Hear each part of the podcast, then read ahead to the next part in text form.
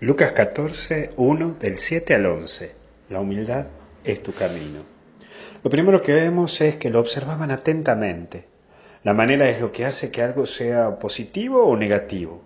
Ellos miran a Jesús para ver si se manda alguna, para así liquidarlo y declararle game over. Sí, es esta misma manera que vos podés observar a tus cercanos, a tu mamá, a tu papá, a tu hijo, a tu hija, a tu hermano, a tu hermana.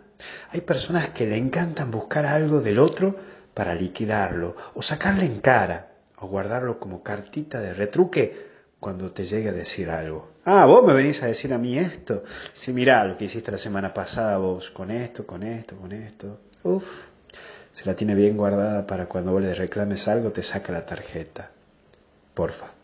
No andes observando para liquidar o condenar. Si vos y yo también somos pecadores y podemos hacer cosas peores, ¿eh? Y vos lo sabés.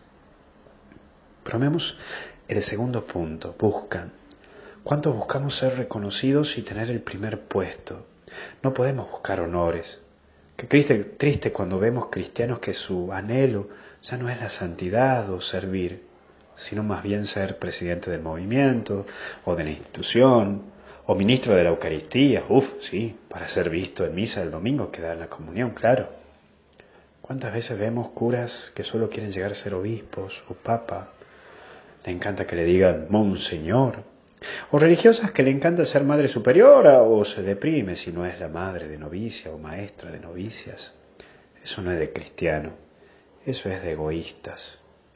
Debemos recordar que nuestro llamado es servir y desaparecer. Acordate aquella gran frase, hacer las cosas como si Dios no existiera y encomendar a las cosas a Dios como si yo no existiera. Por eso Dios nos habla de ser los últimos. Y es aquí donde Dios nos recuerda que en esta vida caminamos para servir y saber que nuestro tesoro es el cielo y está en el cielo. Aquí en la tierra debemos laburar para llevar almas al cielo y ser hombres y mujeres de bien. Capaz que muchos no se enteren de todo lo bueno que hagamos, pero te aseguro que tu Padre que está en el cielo lo sabe. Y eso basta. Que Dios te bendiga muchísimo, en el nombre del Padre, del Hijo y del Espíritu Santo.